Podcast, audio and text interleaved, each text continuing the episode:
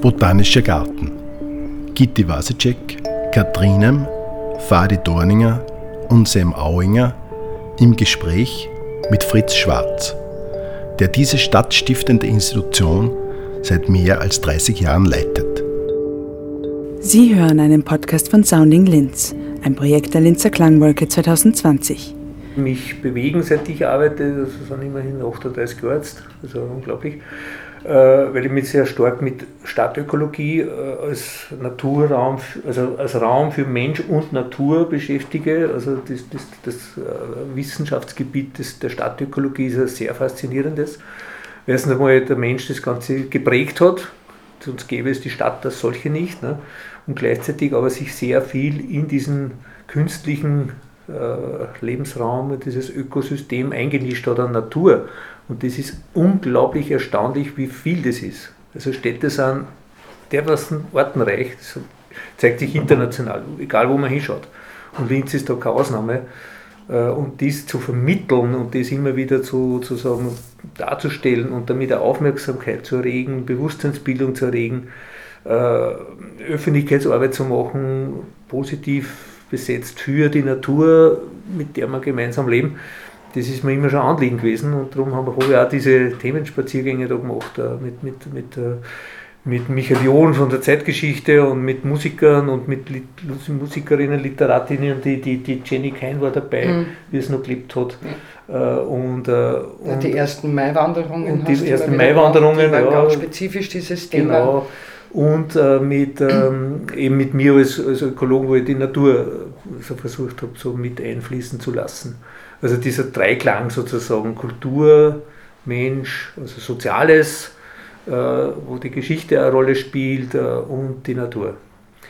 Also das, dieses drei, gleichschenkelige Dreieck der Nachhaltigkeit sozusagen in Form äh, dieser Soft Skills, dieser weichen Standortfaktoren, die man, nicht, die man schwer messen kann. Ne? Also, äh, die man nur fühlen und ja, ja entdecken kann, indem man es äh, erlebt.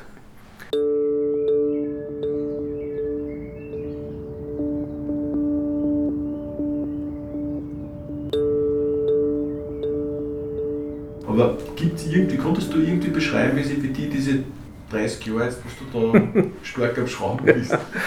Es ist ein, oh, das ist ein sehr äh, schwieriges Thema, weil ich natürlich auch sehr kritisch dem gegenüberstehe, wie sich die Stadt äh, sagen, darstellt und entwickelt. Man, ich sage das jetzt auch. Also es ist ja, ich gelte ja auch als Kritiker, als kritischer äh, Mit Mitarbeiter der, der Stadt und habe der Stadt ja schon einiges spüren lassen in die Richtung. Äh, na, äh, Linz hat sich grundsätzlich von, der, von der, dem Zeitraum, den jetzt ich überblicken kann, äh, nicht, also in weiten Teilen relativ gut entwickelt. Ja. Wir haben eh dadurch, dass es eine naturkundige Station gibt, die sich mit dem Thema beschäftigt, ist auch nicht selbstverständlich. Das gibt es kaum in einer anderen Stadtverwaltung. Äh, es gibt eine nachhaltige Stadt, es ist ein Beschluss zur nachhaltigen Stadtentwicklung. Äh, es gibt sehr viele, es gibt, gibt, wir waren eine der ersten Städte, die eine Biotopkartierung gemacht haben. Äh, wir haben unglaublich viele ökologische Daten, die, die wir zur Verfügung stellen für alle möglichen UVPs und Planungen und keine Ahnung. Also ich bin selber Gutachter im Naturschutzverfahren, Naturschutzbeauftragter und lasse meine Expertise und die von meinen Mit also Kolleginnen und Kollegen immer wieder einfließen in diese Sachen. Das ist das eine. Und das andere ist halt die Mainstream-Politik, die gerade in den letzten Jahren äh, wieder das Pendel in die andere Richtung ausschlagen lassen, das ich natürlich auch stark kritisiere. Und da ist der Verkehr, wie du sagst, da spielt da eine unglaubliche Bedeutung. Denke, hallo, haben wir nicht kapiert, was was jetzt äh, Qualität und Lebensqualität ausmacht, wo wir auch als Stadt ökonomisch erfolgreich sein könnten. Und Städte, die so agieren, sind unglaublich erfolgreich, auch in einem ökonomischen Sinn. Also die Ökologie ist nicht nur, es geht ja um die Ökonomie, um die Lebensqualität, Wohlfühlqualität ja auch, wo sie äh, Firmen ansiedeln, die im Hightech-Bereich tätig sind und genau diese Faktoren abklopfen, ob die erfüllt sind. Da, geht, da spielt das Soziale, das Gesundheit und und und und spielt aber auch die Lebensqualität in Form von Grünraumausstattung, von Ruhe, von Ruheorten eine Rolle. Und das ist leider in den letzten Jahren nicht, äh, äh, wo das Wissen da ist. äh, wird das nicht implementiert in die politische Arbeit, in die Planungspraxis. Und das tut schon weh. Weil ich, weil ich mich erstens einmal irrsinnig lange damit beschäftigt, die, die, die Stadt auch schätze als solche. Also ich lebe gern in Linz. Also es ist, es ist eine lässige Stadt. Ne? Äh, aber da ist. Äh, ich meine, jetzt, machen wir, jetzt haben, wir, haben wir einen Beschluss zur Klimahauptstadt und äh, wollen wir eine Umwelthauptstadt werden. Ja, eh, aber bitte lassen wir doch Taten folgen. Ich meine, jetzt machen wir Klimaanalyse. Eh super. Und die, die Biodiversität und der Naturschutz ist in dem Grundsatzbeschluss auch drinnen. Eine verbockt, Gott sei Dank. Ja. Das hat die Eva Schobesberger zu, zu, zu Wege gebracht. Aber ich, ich, ich vermisse in der Realpolitik momentan die, den Willen aller politisch Verantwortlichen, dass das mit Hand und Fuß umgesetzt wird.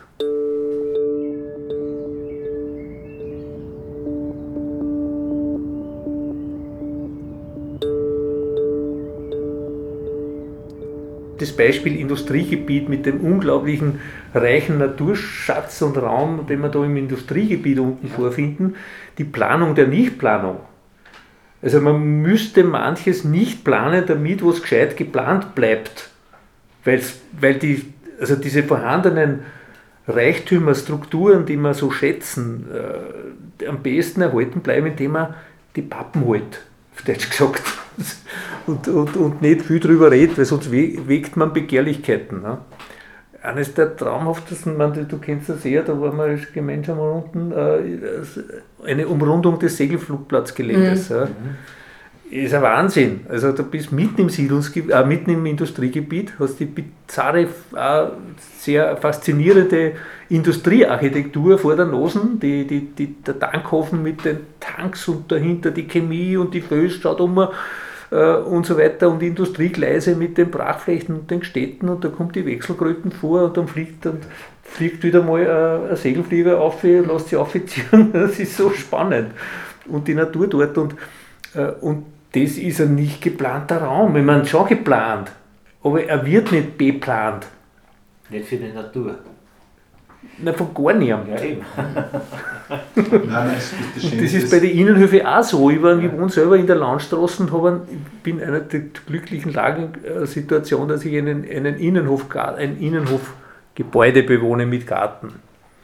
Mit einem traumhaften Kirschbaum und da fliegen die Fledermäuse in der Nacht äh, am Abend äh, und die Ruheoase mitten in der Stadt.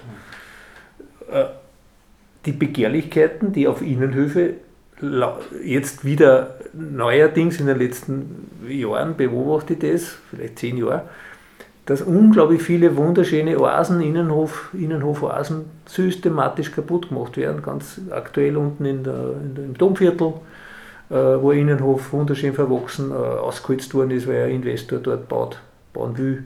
Und es wird in die Innenhöfe eingebaut, obwohl wir eine Innenhofbausperre haben.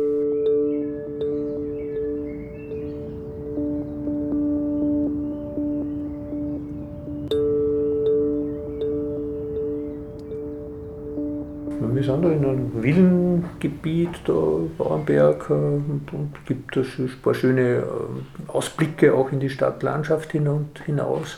Aber so ist das also eine, eine, eine eher Oase da. War das eine Privatinitiative oder war das eine städtische Entscheidung? Das war äh, in den 50er Jahren äh, eine Entscheidung, äh, eine, eine, Initiative, die eigentlich von der Lehrerschaft ausgegangen ist. Ähm, weil es hat in, bis 1926 einen botanischen Garten gegeben in der Dinghoferstraße unten, wo jetzt die Ärztekammer ist. Da hat einen, das wurde das 1865 oder so gegründet worden, äh, von einem Verein getragen und der wurde aufgelöst, weil das, das ist damals äh, verkauft worden und dann ist der, dieser alte Garten äh, aufgelöst worden. Dann hat es keinen mehr gegeben und dann hat es eben in den 50er Jahren nach Besatzungszeit äh, diese Initiative gegeben, äh, von der Lehrer getragen, äh, man möge einen botanischen Garten anlegen und der Korev damals, mhm. Bürgermeister, und, äh, und ein, ein schwarzer Landesrat beim Land, der Landesrat Kolb, die zwei haben recht gut Kinder miteinander, äh, die haben gesagt, ja, gute Idee, das machen wir. Und dann hat es einen Grundtausch gegeben mit der, mit der Brau AG. Heißt die Wiesen, hat alte Linzer, also ältere Linzer kennen sich noch erinnern, das war die Aktienwiesen da herum, das war eine freie Wiese. Die im Zusammenhang mit dem Aktienkeller steht, da die unten, also die Stollen. Ja. Da hat man ganz früh hat man da Eis gewonnen, Eisteiche hat es da gegeben und hat man Eis gewonnen, die man dann unten gemeinsam mit Bier eingelagert hat und die Wirte dann mit Eis beliefert hat. Und das hat man dann, wie die, die Kühlaggregate aufgekommen sind, nicht mehr braucht.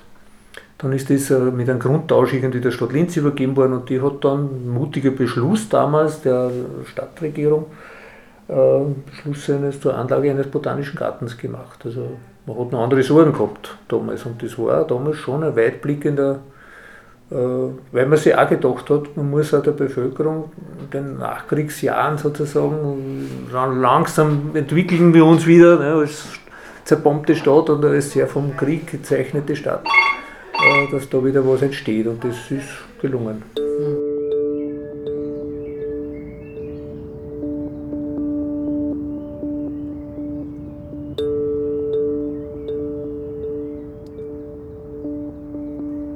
ich vergleiche das immer mit, äh, mit dem Lesen eines Buches. Um, um, ein Buch zu lesen, lesen zu können, äh, muss man zuerst einmal die, die Semantik kennen, also Buchstaben. Und die Wörter, die dann äh, Sätze ergeben, die dann Sinn machen und Zusammenhänge. Also Zusammenhänge äh, erkennen anhand der vielen, vielen Buchstaben, die uns die Natur sagt, die man natürlich vermitteln muss. Das heißt, du musst, du musst das einmal lesen lernen, mhm. äh, bevor du das begreifen kannst. Und das ist, äh, das ist ein Fass ohne Boden, also da wirst du eh nicht fertig. Weil es, es gibt so dermaßen viele äh, Phänomene, die man nicht checken als, als, als menschlicher begrenztes äh, Wesen. Äh, und, und, und, und, und um das geht es ja ein bisschen, dass man so Aspekte oder Dinge, so dieses unglaubliche Universum der Natur ein bisschen zugänglicher macht.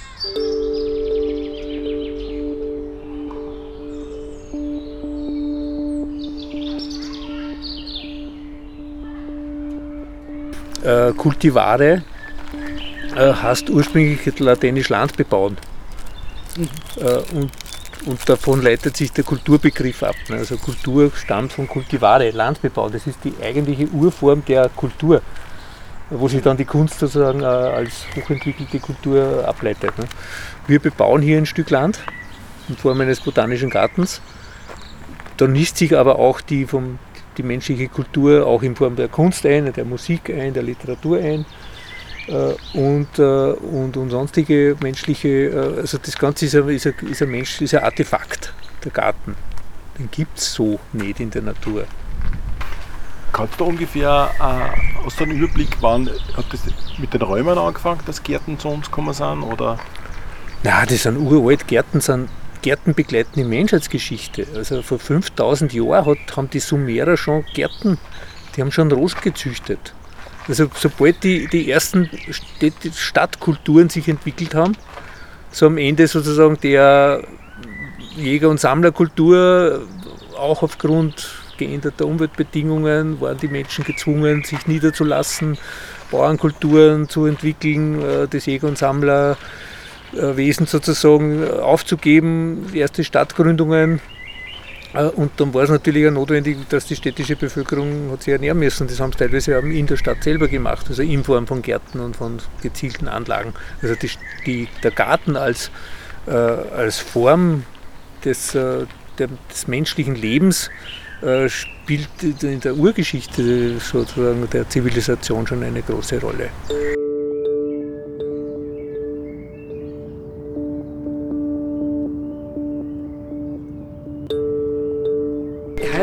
Man ja sagen, hat ja jedes Wohnzimmer schon einen Garten daheim mit, mit, mit den Zimmerpflanzen. Und, und, und, und ab wann hat das eigentlich angefangen? Also ich, ich glaube, da hat sehr viel ähm, im Zuge der ähm, Biedermeiers. Also das ist nicht so alt.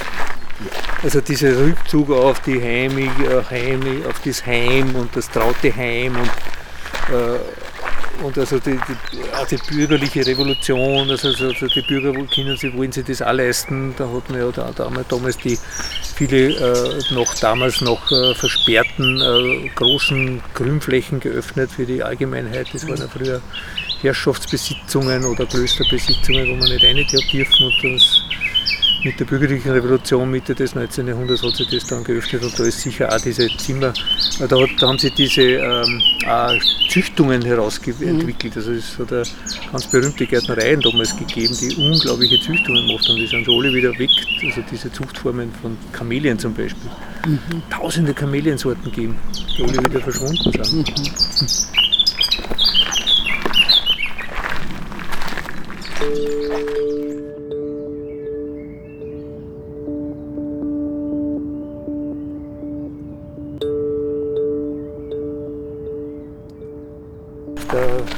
Rudolf Hirschmann, der Gartenarchitekt des, dieses Gartens, der in den 50er Jahren die Grundstruktur des Gartens angelegt hat.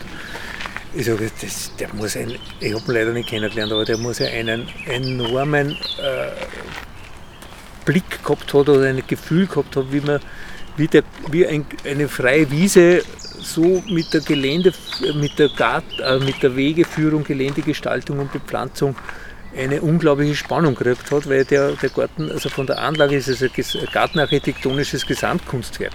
Mhm.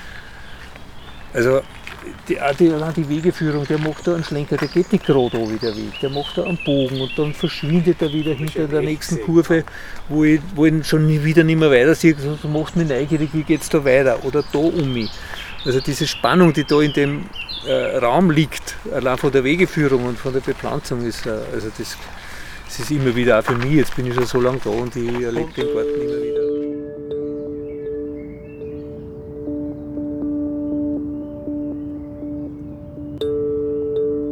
Wir sehen jetzt gerade eine Linzer äh, Sumpfschildkröte. Eine, eine, heimische Sumpfschildkröte, die sind in der freien Natur nahezu ausgestorben. In Linz sind sie ausgestorben, also in den Traun-Donau-Auen, also Europaschutzgebiet. Äh, aber in den 50er Jahren hat es noch, noch gegeben und angeblich ist ein Gärtner damals, äh, wie der Garten angelegt worden ist, in die Au gegangen und hat äh, einige Schildkröten und einzelne Schildkröten mitgenommen, hat sie da freigelassen. Hier leben sie noch, hier vermehren sie sich so, sogar noch. Immer wieder sogar junge Schildkröten äh, entdecken wir. Äh, und das ist jetzt offensichtlich, es ist wahrscheinlich ein Weibchen, was da sitzt.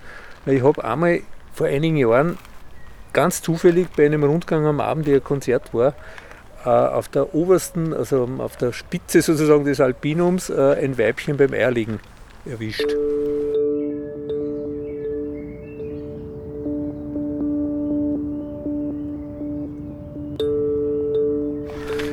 Wie kommen wir zu den ganzen Orten? Das ist auch eine interessante Frage kauft man nicht ein, das kann man nicht kaufen, weil es ja Wildpflanzen sind und der Schwerpunkt bei uns sind, liegt auf Wildpflanzen. Macht Expeditionen? Äh, hat man früher gemacht, äh, Sammelexpeditionen, äh, das darf man nicht mehr, das ist äh, verboten, dass man jetzt Pflanzen aus irgendwelchen Ländern entnimmt und da einführt. Du brauchst eine Ausfuhrgenehmigung des Landes, wo die herkommt, dass du überhaupt die Erlaubnis hast von dem Staat oder vom Land.